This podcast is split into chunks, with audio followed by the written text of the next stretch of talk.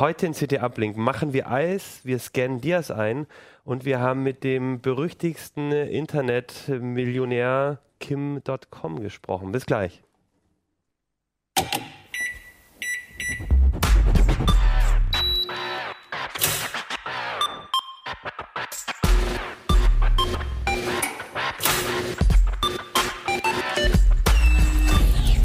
CT Uplink. Herzlich willkommen zu CT Uplink. Mein Name ist Achim Bartschok und äh, wir schreiben in der CT-Zeitrechnung CT Nummer 12 2015. Über CT 12 wollen wir heute reden. Äh, mit mir heute sind dabei Sven Hansen, Ressort Audio Video. André Kramer aus dem Ressort Anwendung. Okay, und ich bin aus dem. Aus und nicht vergessen, korrespondiert. Ach so, und wir haben heute äh, noch unseren, äh, hätte ich jetzt fast vergessen, unseren Außenkorrespondenten, ne, den Daniel Sokolov, den werden wir nachher zuschalten. Der hat nämlich mit äh, Kim.com ein Interview geführt und äh, wir sind schon sehr gespannt, was er uns dazu erzählen hat. Bevor wir aber zu ihm kommen, würde ich gerne ähm, dich, Sven, fragen, wie es dazu kommt, dass ein Audio-Video-Redakteur einen Kochtopf testet. Ich könnte jetzt sagen, irgendjemand muss es mal machen. Also am, am Ressort hängt das tatsächlich nicht oder so. Das hätte tatsächlich jeder machen können. Ähm, die Frage ist ja, warum macht CT irgendwie sowas? Und im Prinzip habe ich das, äh, den, die Antwort auch hier in der Hand irgendwie. Das Ding kommt mit so einem kleinen äh, Chip. Äh, das nennt sich Rezeptchip. Ähm, äh, ist magnetisch, das bappt man so an die Seite von dem Gerät dran und dann soll das äh, quasi von alleine äh, kochen und der Hersteller sagt, das ist eine digitale Kochrevolution und immer wenn es irgendwie so ein bisschen digital wird, dann ist es ja für uns auch interessant und deshalb haben wir uns das einfach mal angeguckt. Okay, das ist das Schöne an dem Job, dass wenn es irgendwas mit Computern oder digital zu tun hat, dann dürfen wir es auch ausprobieren. Ja, na, früher haben wir immer gesagt, wenn irgendwie eine Festplatte sich drin dreht oder ein USB-Anschluss äh, da ist, irgendwie, dann wäre das ein Kriterium. Beides ist in, hier nicht der Fall. Aber ja, so Thema Internet der Dinge, ne? alles ist irgendwie im Netz, alles ist vernetzt, alles ist steuerbar. Da ist es dann halt irgendwie doch schon mal interessant gewesen. Okay, wir sprechen dann, wie heißt das Gerät überhaupt? Also äh, das äh, Gerät ist von Vorwerk, äh, die, die, die kennen wir ja eigentlich eher von Staubsaugern. So äh, Omi hatte immer so einen Vorwerkstaubsauger, da kam der Vertreter, ja auch äh, geadelt hier durch diesen uralt Sketch von Loriot irgendwie. Es saugt und bläst der Heintelmann, wird wahrscheinlich jeder kennen ähm, den hat es tatsächlich gegeben, der, der blasende Sau Sauger von Vorwerk. Ähm, hier hat Vorwerk nun eine Küchenmaschine gemacht, die ist allerdings auch schon alt. War mir gar nicht so bekannt, damit haben sie schon in den 80er Jahren oder so angefangen.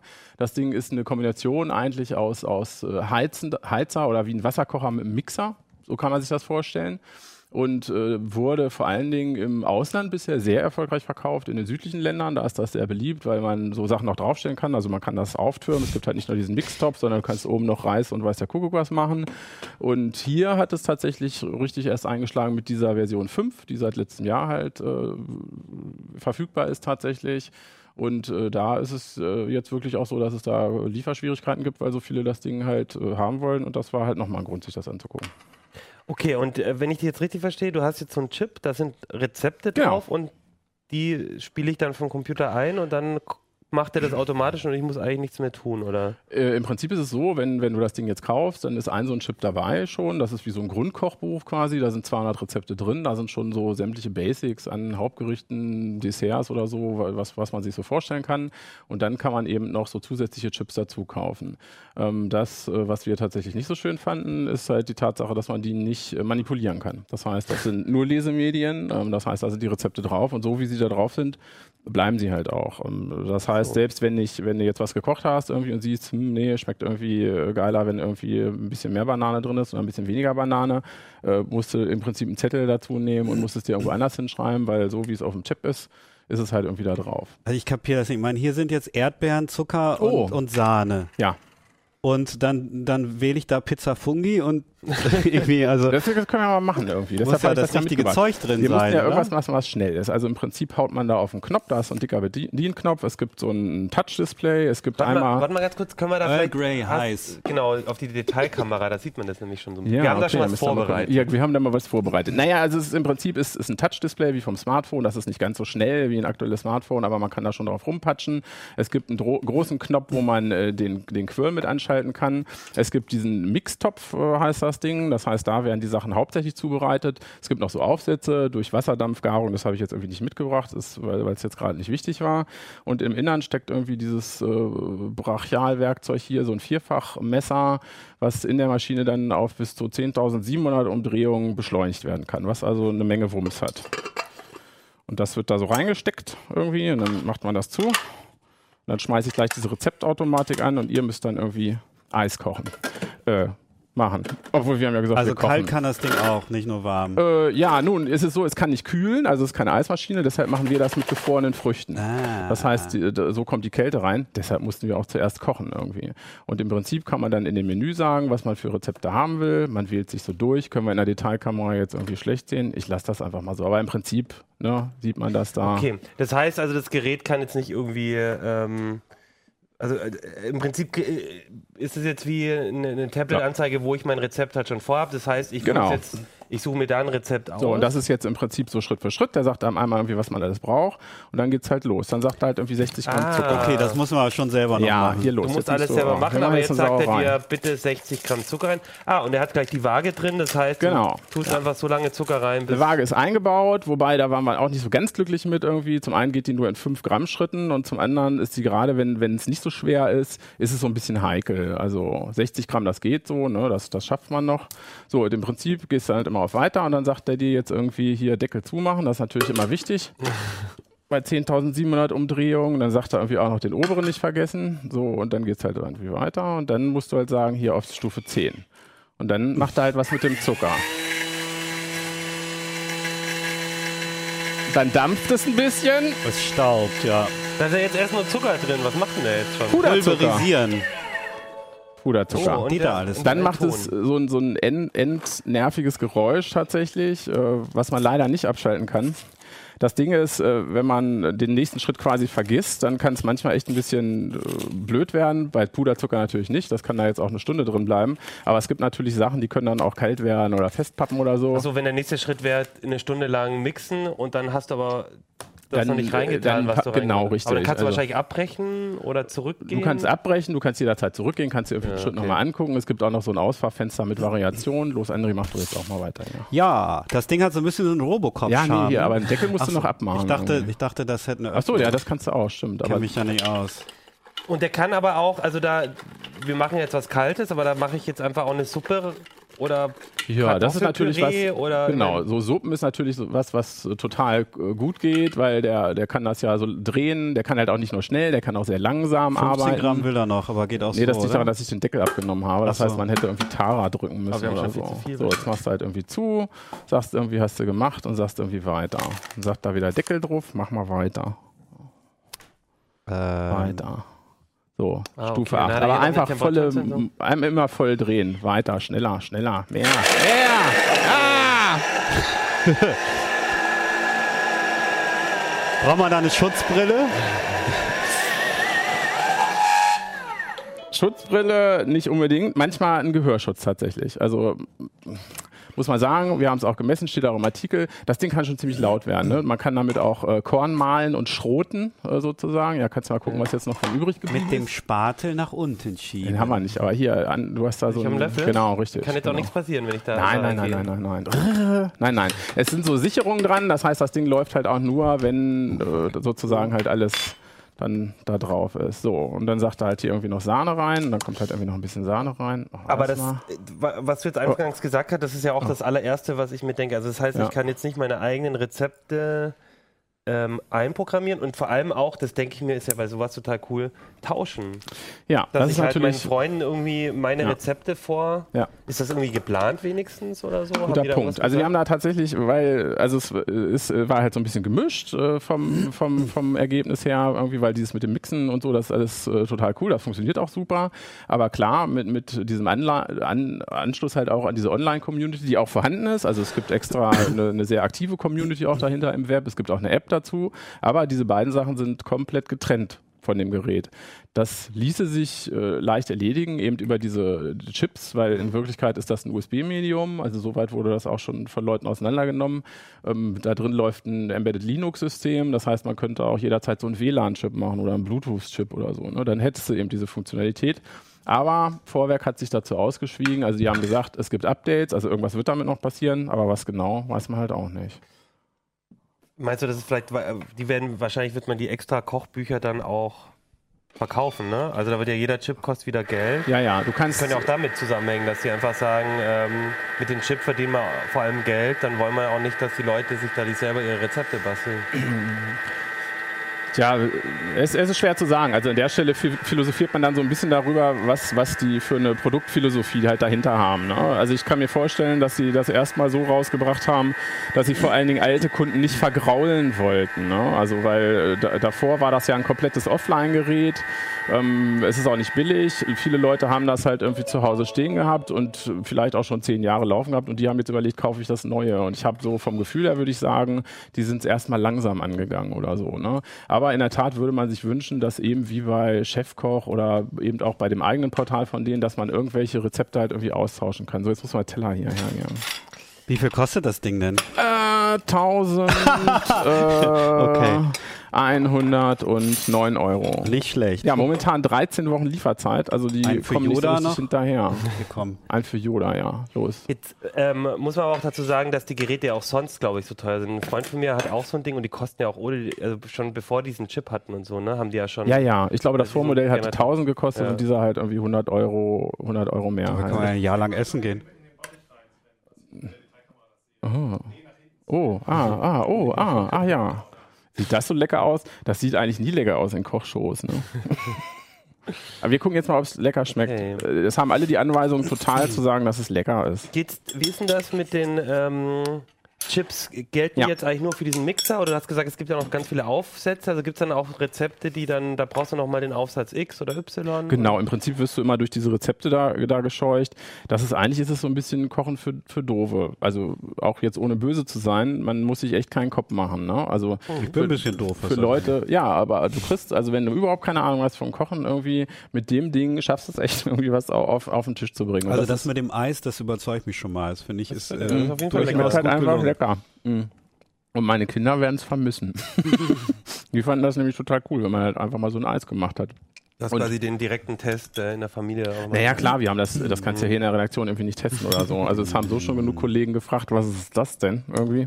Wobei lustigerweise äh, viele das Ding wirklich kennen. Also das fand ich selber überraschend. Ich hätte nicht damit gerechnet. Also auch so im, im, im Umfeld irgendwie Freunde, Bekannte, ähm, wie viele einen auch darauf angesprochen haben oder zumindest mal drüber nachgedacht haben, sich so ein Ding zu kaufen.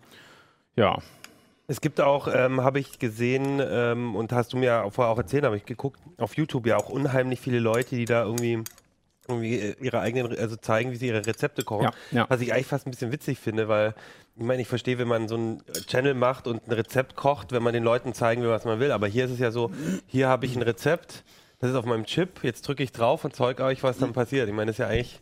Naja, du kannst natürlich eigene Sachen machen. Also das ist ja, ähm, äh, das heißt, es gibt im, Web auch, im, Web auch unendlich viele ähm, Rezepte, wo einfach Step by Step immer gesagt ist, ne? also welche, welche Hitzestufe du einstellen musst und, und welchen Geschwindigkeitsgrad. Du musst ja nicht die. Du musst das nicht, nee. Genau, aber das ist das jetzt halt quasi das neue Besondere. Genau, das ist halt das, was, was daran besonders ist. Und man muss sagen, das äh, funktioniert auch. Also die Sachen, die da drauf sind, sind halt offensichtlich auch zigmal testgekocht. Kann Ähm, ich mir da jetzt irgendwie so, so ein, äh, so ein, beispielsweise ein Asia-Chip bestellen oder Also ähm, die haben, äh, ich weiß nicht genau, 200 asiatischen Rezepten oder so ein Kram? Also die haben, glaube ich, momentan acht Kochbücher, also muss ich lügen, müsste ich selber nochmal nachgucken. Ähm, aber geplant sind tatsächlich auch Kooperationen halt ein- einfach mit anderen Köchen oder so, die dann im Prinzip für das Ding halt einfach auch so, so einen Chip machen sollen. Wie gesagt, so, das cool, Jamie Oliver Kochbuch auf Sowas. Magnetchip. Sowas, das genau, das wäre natürlich eine Möglichkeit. Ne? Also an solchen Sachen sind sie halt irgendwie noch dran. Da muss man sagen, das ist für die natürlich auch ein ziemlich neues Feld, weil das das erste Mal ist, dass sie ein Gerät haben, was sowas machen kann. Das braucht es halt beim Staubsauger nicht und als der Quirl noch doof war, braucht es halt solche Sachen halt irgendwie auch nicht. Also betreten da schon ein bisschen neues Terrain. Also es gibt hier fünf Kochbücher. Das Kochbuch, das Set wertvoll genießen, das Set einfach lecker, das Set das Feinste für, Fein, für Kleinste, an Kinder und Kochen hat Saison. Das klingt jetzt noch nicht so. Das ist ja alles richtig, Ja. da, da weiß ich sofort, was, was da drin ist. und Wahrscheinlich die die gleichen Und die Rezepte. Preise von Kochbüchern auch, ne? ab Also doch. 50 Euro. Ja, Das ist schon 50 ganz schön Euro ist heftig. dann immer schon, da kriegst du tatsächlich ein, ein schönes Kochbuch in Ja, genau. gedruckter Form noch dazu. Ne? Ich glaube, die Chips Ah, kosten irgendwie das- 30, also du kannst auch nur den Chip nehmen. Ah, das Weil- ist die Kombi, ja. weil ehrlich gesagt hast du von dem. Kochbuch hast du dann auch nicht sehr viel. Da sind schöne Bilder oder kannst natürlich schöner mal so schauen. Die, wenn du den Chip hast und dich angemeldet hast in dem Portal, ähm, sind die ganzen Rezepte werden dann auch freigeschaltet. Also du kannst auch zu Hause mit dem Tablet gucken, kannst mit dieser App auch so einen Wochenplaner machen. Das ist auch ganz, äh, eigentlich ziemlich stressfrei. Ne? Also das heißt, er stellt die ganzen Zutaten zusammen, kannst dann halt irgendwie einkaufen gehen. Okay, ja, aber ich würde sagen, also für mich ist es, glaube ich, erst dann interessant, wie du, wenn du sagst, man dann doch auch auf den Chip selber noch Sachen machen kann und ein bisschen anpassen kann, Das eigene Rezepte ausbasteln. Also, Also so, so Community-Rezepte, Genau. irgendwie so 80er Jahre Retro-Single-Rezepte. Ja, aber einfach generell so seine, die Rezepte, die man gerne hat, dann so vorbereitet und, und sich irgendwie austauscht mit Leuten, das finde ich schon irgendwie, ohne klar, das ist klar, es noch so ein klar, bisschen, klar. Nee, das, die kannst du ja trotzdem haben, aber hast halt dann nicht gespeichert. Nee, hast du halt nicht gespeichert. Aber klar, das wäre halt cool, ne? wenn ich sagen könnte, selbst wenn ich, ich theoretisch könnte ich auch wie so einen Channel abonnieren, dass ich halt sage, ne, ach, ihr macht da irgendwie lustige Sachen mit dem Ding und hab halt da einen Channel und der kocht halt da was und das koche ich halt einfach mal nach. Klar. Die, Ja, ähm, die, äh, gibt's, macht der noch irgendwas anderes? Ich meine, habe ich ähm, irgendwie noch die Rezeptliste oder sowas? Kann, kann ich irgend sowas auslesen oder sowas? Das wäre auch nochmal praktisch, dass ich irgendwie, wenn ich jetzt weiß, ich will Eis machen, dass er mir das gleich nochmal irgendwie in meinen, was ich, Ach so, ja, das kannst du über die App machen. Also wenn jetzt, was weiß ich, es gibt ja auch kompliziertere Sachen, wo du halt viel mehr Zutaten Ja. brauchst oder so, dann kannst du halt in der App sagen, ich will das jetzt kochen und dann stellt er dir das halt als Einkaufsliste Okay. zusammen, auch sortiert nach Gruppen. Also wenn du jetzt irgendwie drei Hauptgerichte hast über die nächsten drei Tage, dann sortiert er dir das auch nach Milch und sonst was, damit du im Supermarkt nicht Slalom laufen musst. okay, Das ist schon ganz, ist schon äh, recht durchdacht gemacht, muss man sagen. okay. Also das heißt, äh, auf jeden Fall ganz interessant, aber gibt es auf jeden Fall noch Verbesserungsbedarf. Ja, Vor allem für den. Computer, für den, für den. Nerd, den Kochnerd. Genau. Okay, ähm, André, du hast zwar nicht gekocht, aber du hast dich auch mit einem Thema beschäftigt, das uns eigentlich mehr so nach Hause führt, finde ich. Ne? Irgendwie zwar nicht in die Küche, aber so in die alten Schränke. Und ich finde es auch total geil, dass wir auf der CT, das, man sieht jetzt nicht genau, da oben einen Diakasten haben. Den habe ich irgendwie bei uns zu Hause gefühlt seit 20, 30 Jahren nicht mehr gesehen. Ne? Und du hast Dias eingescannt. Ja, einscannen lassen. Also das, das, das stimmt. Irgendwie, äh, man sieht sowas äh, nicht mehr, aber die Dinger sind noch da und äh, da hängen auch irgendwie Erinnerungen dran und die liegen dann im schlimmsten Fall im Keller und äh, die werden nicht besser. Also nach zehn Jahren fangen die an zu vergilben, nach, nach äh, je nachdem, also ob es jetzt Fotonegative oder, oder Diapositive sind, dauert das, also bei Negativen geht es ein bisschen schneller und dann irgendwann denaturieren die Farben, man kriegt Farbstiche rein und die werden definitiv nach zehn Jahren fangen die an zu altern. Bei schlechter Lagerung geht das vielleicht sogar noch schneller. Und zehn Jahre ist jetzt genau die Zeit, die, ähm, wo die digitale Fotografie in Siegeszug angetreten hat. Und man vergisst irgendwie, dass die alten Erinnerungen immer noch da sind. Und ähm, ja, das ist die eine Seite. Und das, ähm, das andere ist, was irgendwie mindestens ebenso schlimm ist, dass mit dem Sterben der analogen Fotografie auch äh, die hochwertigen Dia- und Filmscanner gestorben sind. Das heißt, der letzte gute Scanner für Dias und Negative ist 2003 erschienen. Da gibt's nur noch wenige Geräte. Das ist so, so der Ferrari sozusagen. Das ist der äh, Nikon Coolscan 5000. Der ist 2003 erschienen. Das ist der letzte gute Filmscanner, der letzte seiner Art. Die fallen langsam aus. Es werden immer weniger und so. Und dafür bezahlt man mittlerweile mehr, als die damals neu gekauft ha äh, gekostet haben, wenn man einen kaufen will. Und deswegen ist es jetzt höchste Eisenbahn, sich darum zu kümmern, weil ansonsten äh, sind die Dias kaputt, sind die Scanner kaputt und dann kann man die halt nur noch irgendwie wie zu Uropas Zeiten Das heißt, aufführen. Genau, also das Problem ist nicht nur, dass man, dass die Bilder langsam immer schlechter werden, sondern dass man vielleicht in ein paar Jahren gar nicht mehr so leicht die Möglichkeit hat, die mit einem professionellen Scanner einzuscannen. Genau. Äh, aber äh, brauche ich überhaupt einen professionellen Scanner? Weil ich meine, ge- Flachbettscanner, ähm, die, die entwickeln sich ja auch weiter und Ich habe einen relativ aktuellen äh, Flachbettscanner oben im Büro stehen. Der hat sogar den Zusatz Fotoscanner, von, der ist von HP. Das ist auch nicht irgendeine Marke. Und die haben halt, äh, die, die schreiben auch, ja, für hochwertige Fotoergebnisse. Ich habe das mal gemacht. Also ich habe einen Dienstleister da beauftragt, einfach mal ein paar alte Bilder einzuscannen. Ich habe das selber mit einem Flachbettscanner gemacht in höchster Auflösungsstufe. Äh.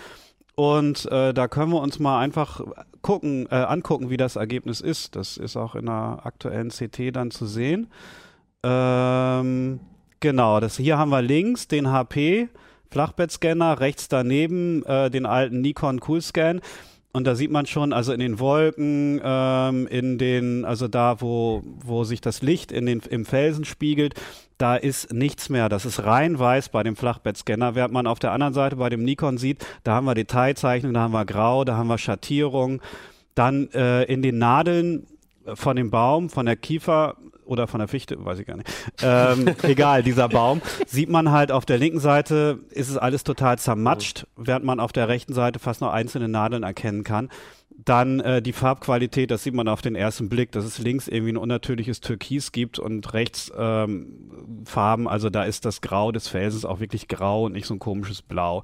Also man sieht auf den ersten Blick, wie groß die Qualit Qualitätsunterschiede sind und das will man einfach nicht. Ähm, zumal so ein Flachbettscanner ähm, ist auch echt schwer zu bedienen. Also man hat da diese Durchlicht, man braucht eine Durchlichteinheit, dann hat man diese Einschübe. Wenn man da negativ einscannt, das ist gewölbt, da sieht man mhm. schon gleich, das kriegt man in diesen labberigen Plastikhalterungen gar nicht fixiert und dann ist es auch kein Wunder, dass es unscharf ist.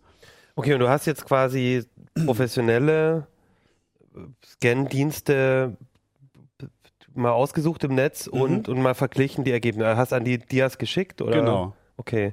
Und ähm, sind da die Unterschiede so groß auch zwischen denen? Oder wenn die alle ähnliche Profi-Scanner benutzen, dann ist es ja vielleicht auch alles ja, also es vielleicht gar keinen Vergleichstest, weiß ich nicht. Nee, also äh, also erstmal sind die Anbieter sehr unterschiedlich. Man hat da die Leute, die haben einen Fotoladen und hinten da noch irgendwie so einen Scanner stehen und machen das ein bisschen nebenbei.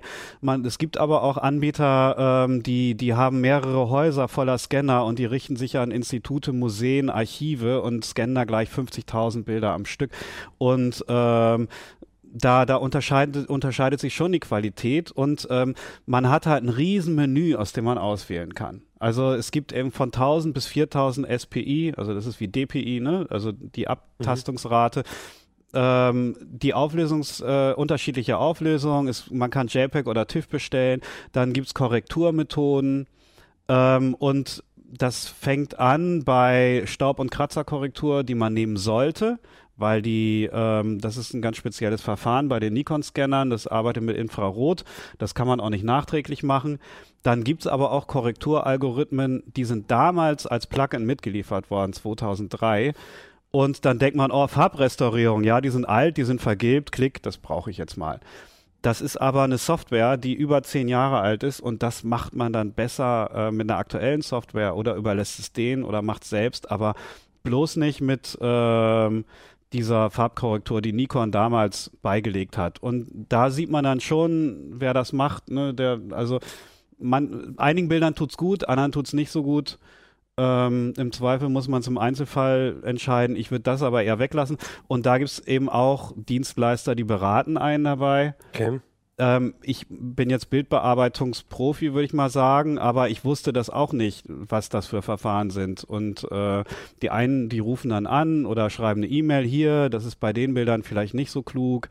Ähm, und das macht dann eben den, macht dann eben den Unterschied. Vor allen Dingen in der Beratungsleistung habe ich da jemanden, der kümmert sich um meine Bilder oder ähm, spult der einfach den Auftrag nach Schema F ab. Was kostet denn das so grob für, für wenn ich so da ein Magazin hinschicke? Also ist das für einen Privatmenschen überhaupt interessant oder ist das nicht echt eher was für Museen oder sowas? Naja, das kostet so, ähm, ja, das variiert eben, wie hoch die Auflösung ist und welche Zusatzleistung man da so will, aber so zwischen 30 und, und 60 Cent pro Bild.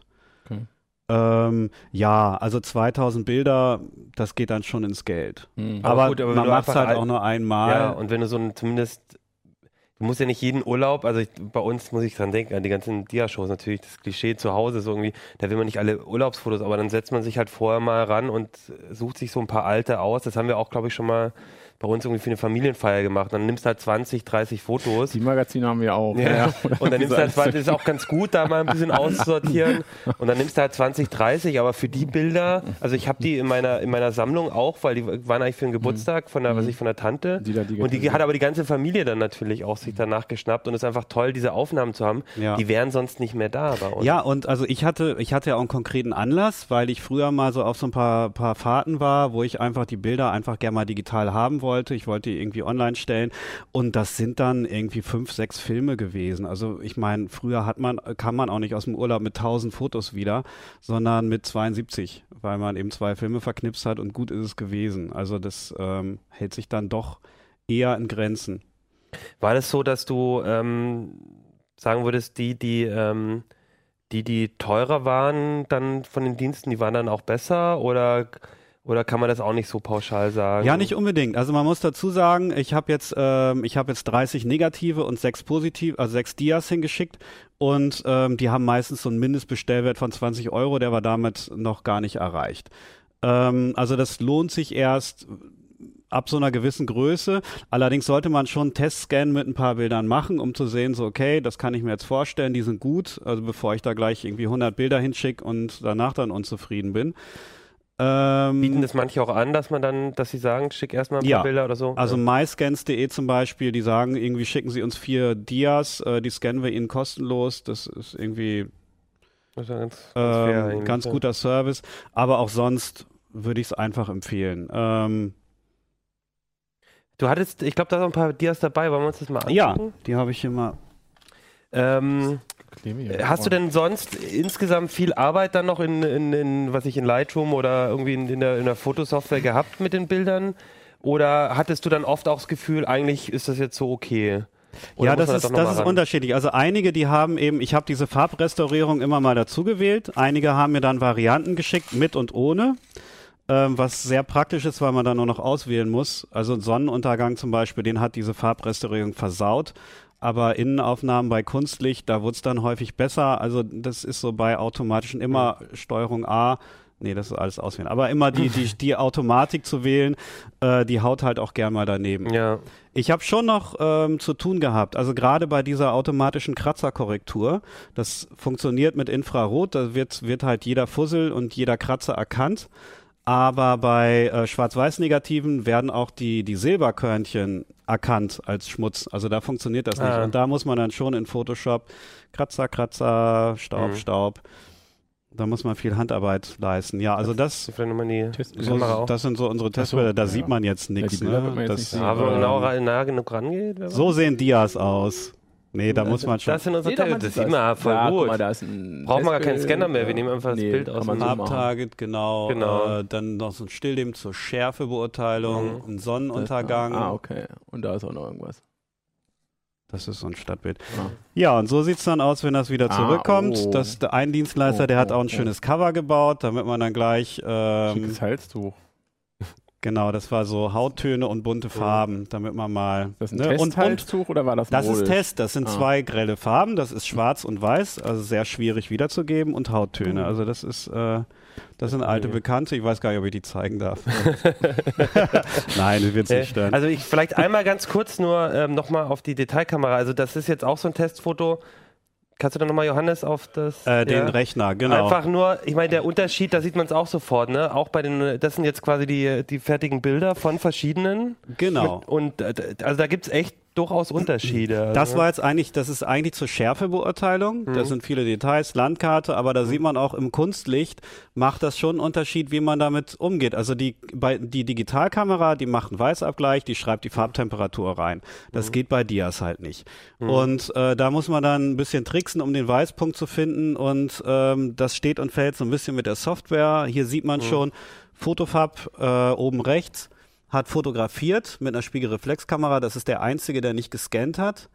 Ähm, und da, da sieht man, dass das Bild ist gut ausgeleuchtet, da ist kein Farbstich äh, drin. In der unteren Reihe sieht man dann so, ja, das ist zu dunkel, da muss man nochmal aufhellen, da muss man nochmal mit der Grauwertpipette ran und den Weißabgleich korrigieren. Das ist alles mit einem Klick gemacht aber den muss man halt auch erstmal setzen und bei vielen Bildern ist es dann noch viel Arbeit. Aber das heißt, die haben tatsächlich nicht mit einem Scanner gearbeitet, sondern mit einer Kamera, oder wie? Die einen, die haben eine, genau, mhm. eine Canon 5D stand da drin, 150 Millimeter oder 100 Millimeter, ich weiß nicht, Makroobjektiv. Und äh, wie die das genau machen, weiß ich nicht, ob die das, ob die einen Aufsatz haben oder ähm, ob die einen Dia-Projektor umgebaut haben. Da kommen wir ja sicher gleich noch. Das ist nämlich dazu. genau die Überleitung. Ja, genau. Ja, ähm, das genau. Und da hat sich wohl auch äh, hat sich ein ähm, Autor von uns, ne? Genau. Hat sich nämlich auch da schon mal mit Gedanken gemacht, warum eigentlich so einen neuen Scanner nehmen, mal ausprobieren, äh, mit einer Kamera was selber zu basteln. Ja, vielen Dank dabei äh, an die Kollegen von Digitalfotografie. Die haben nämlich vor Jahren sowas schon mal gemacht und da hat sich der Herr Neusser ähm, an die gewandt und gesagt, ich habe mal einen Dia-Projektor umgebaut. Und das hat er uns nochmal aufgeschrieben, wie genau er das gemacht hat. Und das ist irgendwie ganz clever und das ist auch gar nicht so schwer. Also ein Dia-Projektor besteht ja im Prinzip nur aus einer äh, Wechselautomatik, ähm, also einer Mechanik, die die einzelnen Dias da reinhebt und ein bisschen Licht und ein bisschen Linsen. Und ähm, auf Licht kann man nicht verzichten, aber auf die Linsen, also die baut man aus. Äh, die Halogenlampe ersetzt man durch eine LED. Dann ist das, wird das alles weniger warm und ist auch hell. Ähm, und dann nutzt der diese Wechselmechanik, um das Ganze zu automatisieren. Also da kann man Timer einstellen und dann hat der Mikroschalter eingebaut, der jedes Mal ausgelöst wird, wenn diese Wechselautomatik das Dia in die Projektionsebene hebt. Und das hat er zu einem Infrarot-Fernauslöser geführt. Äh, die gibt's als Fernbedienung für die mhm. Kamera und ähm, also quasi mit diesem Mikroschalter den Fernauslöser ausgelöst, den vor die Kamera montiert und jedes Mal, wenn ein neues Bild reingehoben wird, ähm, macht dann die Kamera mit zwei Sekunden Verzögerung ein Bild. Und so kann man auch selbst ähm, das ähm, Archivieren von, von ganzen Dia-Magazinen sehr gut automatisieren. Von der Qualität dann aber vielleicht nicht immer so gut wie bei den Profis. Und du musst dann halt selber nacharbeiten. Das steht Korrektur. und fällt mit dem Aufbau. Also ja. es, es kommt auf die Kamera an, auf das Objektiv ähm, und darauf, wie genau mhm. man das einrichtet, ob die Entfernung stimmt, wie man das scharf stellt. Man kriegt da schon eine gute Qualität hin, aber das ist vielleicht ein bisschen von der Erfahrung abhängig, von dem Material, was man hat. Da kann man jetzt schlecht sagen, das ist so, das ist so, das kommt halt drauf an, wie man es macht. Aber es ist halt eine interessante Alternative, wenn man eben 2000, 3000 Dias hat und die halt nicht irgendwie dann für also hunderte von Euro. Ja, also vor allen Dingen, man behält seine Bilder bei sich. Ne? Und ähm, also ich habe acht Testsendungen verschickt. Im Test äh, sind sieben Kandidaten dabei. Ähm, auf eine äh, Sendung mit Negativen warte ich immer noch. Und die hätte ich auch gern zurück. Das sind nämlich Erinnerungen und ich habe mehrmals telefoniert und ich kriege die, ich krieg diese Bilder irgendwie nicht wieder. Also, also muss jetzt nochmal nachhaken. Die ja eigentlich auch sicherer, als wenn ich es digital auf der Festplatte habe. Also ich mache mir ja, mehr gut, Sorgen um meine Digitalfotos. Also ja, aber die bleiben wirklich nicht stabil. Das mhm. sind, da sind Chemikalien drin und äh, die verändern sich und gut, digital, ne, kann auch was kaputt gehen, aber das kann man mit Backup und immer wieder umkopieren ähm, auf mhm. neue Medien schon eher ähm, mhm. in seinem Zustand konservieren, als das mit diesen analogen chemischen Medien möglich ist. Mhm. Okay. Ja. Ganz spannendes spa Thema. Ich habe viel gelernt. Ja, also, also, ich dachte, ich weiß da alles drüber, ja. aber es gibt da sehr viel Detailwissen noch. Ich, ich finde es auch total spannend, weil man belächelt das so ein bisschen, so mit den Dias und so. Und die, aber es ist ja tatsächlich so, dass man zu Hause Sachen hat, die, ähm, die gehen kaputt und das sind äh, auch Erinnerungen. Und wenn man es selber nicht hat, dann kann man zumindest den, vielleicht mal den Eltern oder Großeltern eine Freude machen, sich mal da hinzusetzen und das zu machen. Das ist auch einfach schön dabei, das ganze Zeug mal mhm. wieder zu sehen. Also ähm, hier, ja. guck mal, Facebook, zack. Schau. So sahen so wir vor du, 20 Jahren aus. So sahst du vor Lange Haare, glattes Gesicht. Okay, dann würde ich sagen, danke für die Einblicke in die Dias, ins Diascannen. Und ich würde sagen, wir schalten jetzt nochmal, wir machen unsere Live-Schalte zu unserem Außenkorrespondenten. Ähm, ich probiere das jetzt mal hier. Ähm, und wir sehen auch gleich hoffentlich. Ah, schön. Wir sehen auch hoffentlich gleich, wo der sitzt. Das ist nämlich auch, finde ich, ganz interessant. So, es lädt, es lädt. Hallo. Hallo Daniel. Ich, ich drehe dich mal um. Ich, ich drehe dich mal hier so auch so für die Leute hier um. Ich hoffe, du hörst uns jetzt noch. Ja, ich höre euch gut. Ah, super. Wir hören dich auch gut. Daniel, du bist äh, in Kanada offensichtlich, sehe ich gerade, oder? Ja, ich bin in, äh, in, in Neuschottland, um genau zu sein. Okay. Das heißt, du bist äh, eigentlich unser, wir dürfen dich immer nicht US-Außenkorrespondent nennen, wir müssen dich immer Nordamerika-Korrespondent nennen, weil du gar nicht in Amerika sitzt, ne? Nicht in US-Amerika. Ich bin immer wieder in den USA, ja. aber ich äh, lebe in Kanada okay. und, und, thematisch äh, mache ich ganz Nordamerika. Ja, ist ein langes Wort. Nordamerika-Korrespondent. Ja. ja. Und lustigerweise bist du jetzt auch noch für das Thema, wo du heute da bist, noch nicht mal in Nordamerika unterwegs gewesen, sondern in Neuseeland. Du hast nämlich. Das ist richtig, ja. ja. Du hast für uns Kim.com interviewt. Wie kommt man eigentlich dazu, den in Neuseeland zu interviewen? Ähm, naja, er ist ja nicht, äh, nicht selten in den Medien und ich glaube, er ist ein ähm, ich ich habe gesagt, er ist der berühmteste Neuseeländer. Also äh, nennt, nennt mir drei Neuseeländer oder Leute, die in Neuseeland leben. Ja, da fällt uns nicht viel ein. Dabei Bilbo ist er Beutlin. auch kein Neuseeländer. Aber er, er sitzt dort fest ähm, und ähm, er ist immer wieder in den Medien und ich habe mir gedacht, äh, man sollte einmal mit ihm selber sprechen. Und zwar nicht, nicht im Sinne einer großen Pressekonferenz oder eines Konzerts oder so, wo, wo er sich selber inszeniert, sondern einfach ähm, im 1 zu 1 Gespräch äh, konkrete Fragen stellen und äh, schauen, was zurückkommt. Ja, das äh, genau. Und das Interview war ja auch ziemlich ausführlich, fand ich super spannend. Ging es ja viel darum, so um die Zeit ähm, äh, mit Mega Upload und alles und ähm, dann auch so ein bisschen die Zukunft. Was hattest du so einen Eindruck? Man, was man, was bei uns ja so ankommt, ist, das ist ein total ähm, ja, wie soll man sagen, so ein illustrer ähm, Millionär, der sich da auch immer nichts hat kosten lassen, immer in den Medien. Ähm, wie, wie, wie war der Eindruck so ganz persönlich? Ähm, also äh, ich, ich denke, dass das, was in den Medien rüberkommt, eine, eine, eine Fassade ist oder eine, eine, äh, eine Inszenierung. Und ähm, das, das sagt auch selber, er hat diese zur Schaustellung seines, seines Lebenswandels äh, gemacht, um einen gewissen Eindruck zu erwecken und um, um Investoren zu gewinnen für seine verschiedenen Projekte. Ähm, das äh, hat offensichtlich auch funktioniert. Ich meine, hat die Investoren gefunden. Ja, es, es gibt Leute, die äh, auf das reflektieren, äh, die sich sagen, äh, wenn der, der so viel Geld hat, dann äh, macht er aus meinem Geld auch noch mehr. Ja? Mhm. Ähm, aber das heißt nicht, dass er, äh, dass er, dass er nur, nur so, eine, so, so eine Figur ist. Also er hat, er, er hat Familie, er, er hat ein Leben und ähm, er hat, er hat mir gesagt, dass er heute einsieht, dass diese, diese Zurschaustellung seines, seines Reichtums vielleicht nicht die beste Idee war und dass, dass das äh, nicht gut angekommen ist bei vielen Leuten. Äh, und er sagt dazu sinngemäß, äh, schau, ich war damals sehr jung, ich hatte unglaublich viel Geld, hatte niemanden, der, mir, der mich geführt hat und dann macht man halt fragwürdige Sachen. Wobei er jetzt auch. Wobei man, weil ich auch sagen, es, es, hat ja niemandem geschadet. Also er ist ja nicht, äh, ist, also er, er, hat ja niemandem einen, einen, Schaden damit zugefügt, dass er eine, eine Yacht mietet für ich weiß nicht wie viel Geld und da eine große Party schmeißt. Ja? Die Leute haben ja Spaß gehabt dabei auch. Naja, aber wenn du sagst, er hat niemand geschadet, da würde jetzt wahrscheinlich die Filmindustrie sagen, äh, naja, uns hat er geschadet, ne? Ja gut, das ist, das ist eine andere Geschichte. Ich habe jetzt, hab jetzt gesprochen über, diese, über so. diese, mhm. diese, Partys, die er geschmissen hat mhm. und, und, dass er halt mit, mit seinem Freund Kimi Räikkönen eine, eine, eine, Rennstrecke mietet und dort mit ihm zum Spaß um die Wette fährt. So, äh, solche Dinge, ja. Und da, ähm, man macht er das immer noch? Oder wenn du jetzt bei ihm warst, du warst ja auch bei ihm zu Hause, richtig? ähm, hast du das Gefühl, da ist er, also das sieht jetzt alles ein bisschen bescheidener aus, oder? Na, es ist so, dass sein Geld eingefroren ist oder sein, sein Vermögen. Ähm, und äh, er sagt, dass ein, ein, Großteil seines Vermögens hat er, hat er gemacht mit Aktien, also dass er das Geld investiert hat äh, in Aktien und die jetzt, während sie eingefroren sind, äh, im Wert deutlich gestiegen sind. Ja.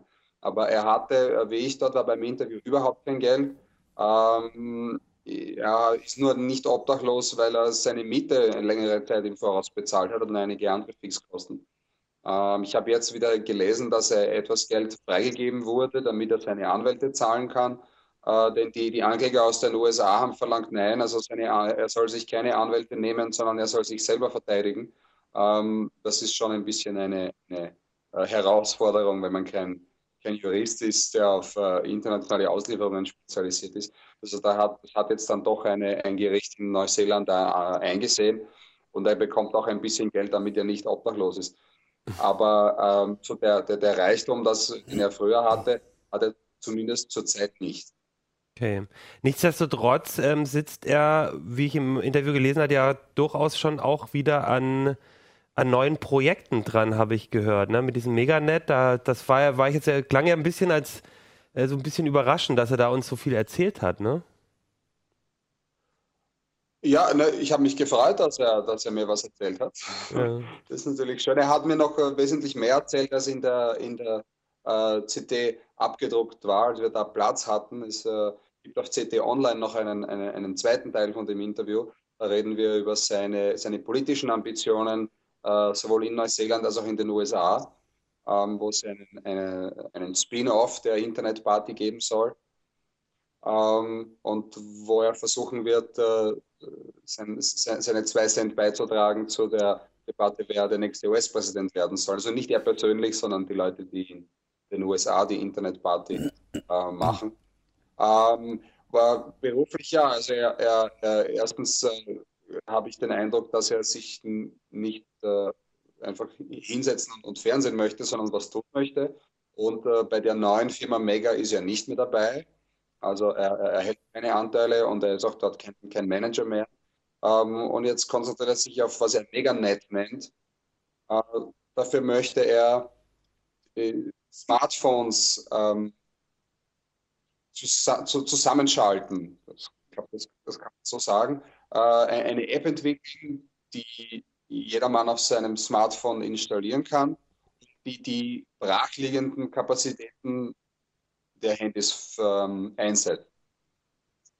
Also zum Beispiel die, die den Speicherplatz, die, die Bandbreite, die die Rechenkraft, äh, wenn das, das Handy am Strom ist und zu Hause am WLAN. Äh, und wenn man da ganz viele Handys zusammenschaltet, dann kann man da äh, eine, eine, eine, eine, sehr viel Rechenkraft und, und nutzen. Und das möchte er eben nutzen für ein verschlüsseltes Netz, äh, das nicht über die klassischen ähm, Internetverbindungen hm, läuft, auf einer, auf einer höheren ISO-Ebene, äh, um so die, äh, die NSA und, und andere Dienste äh, auszutricksen. Ähm, ob und wie gut das funktionieren wird, wird man sehen. Ähm, er hat gemeint, nächstes Jahr gibt es dann vielleicht die, die erste App. Ähm, das wird davon abhängen, erstens, wie gut das Ding wirklich ist und ähm, ja, wie viele Leute er dafür bewegen kann, äh, ihm zu vertrauen und mitzumachen.